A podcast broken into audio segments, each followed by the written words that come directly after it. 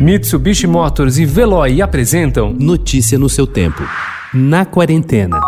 The Nobel Prize laureate Louise Glück made her debut in 1968 with Firstborn and won early acclaim as one of the most prominent poets in American contemporary literature. She has published 12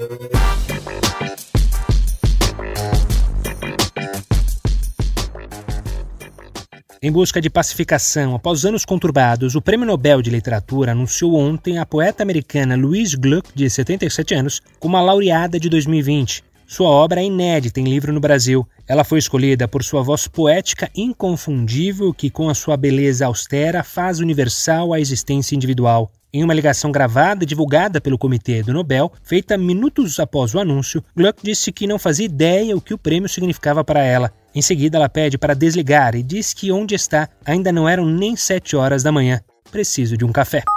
A Justiça Mineira classificou como ilegal o acordo que seria fechado entre o fundador do Instituto Inhotim, Bernardo Paz, e o governo estadual para a utilização de 20 obras do museu com a finalidade de pagamento de dívida tributária de 471 milhões de reais contraída pelo conglomerado do setor de mineração Itaminas, que tinha Paz como dono. O acordo já havia sido aprovado tanto pelo empresário como pelo governo de Minas. Restava a homologação. Nesta quinta-feira, dia 8, a juíza Bárbara Eleodora Quaresma Bonfim, da primeira vara de feitos tributários do Tribunal de Justiça de Minas Gerais, no entanto, afirmou que o termo fechado entre as partes é ilegal e nulo de pleno direito por vícios de motivação e finalidade.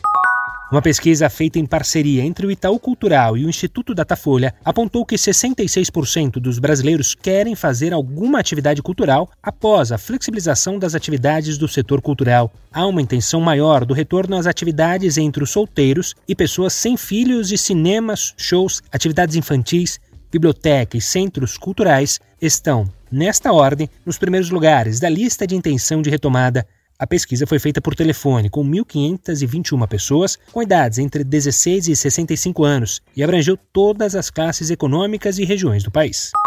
Que o mel pode ter diferentes cores e sabores, a gente sabe. Muito já se falou sobre as 300 espécies de abelhas nativas, além da popular Apis mellifera, aquela das listrinhas pretas e amarelas com ferrão, e seus méis, cheios de personalidade. Também já está mais do que provado que o terroir, a estação do ano e a florada dominante são fatores que influenciam nas características do produto que sai da colmeia. A novidade está na textura. Além do mel líquido, produtores artesanais têm investido na sua versão versão cremosa. E esse creme nada mais é do que o próprio mel puro, só que cristalizado e por vezes batido. Notícia no seu tempo. Oferecimento: Mitsubishi Motors e Veloy. Se precisar sair, vá de Veloy e passe direto por pedágios e estacionamentos. Aproveite as 12 mensalidades grátis. Peça agora em veloy.com.br e receba seu adesivo em até 5 dias úteis. Veloy, piscou, passou.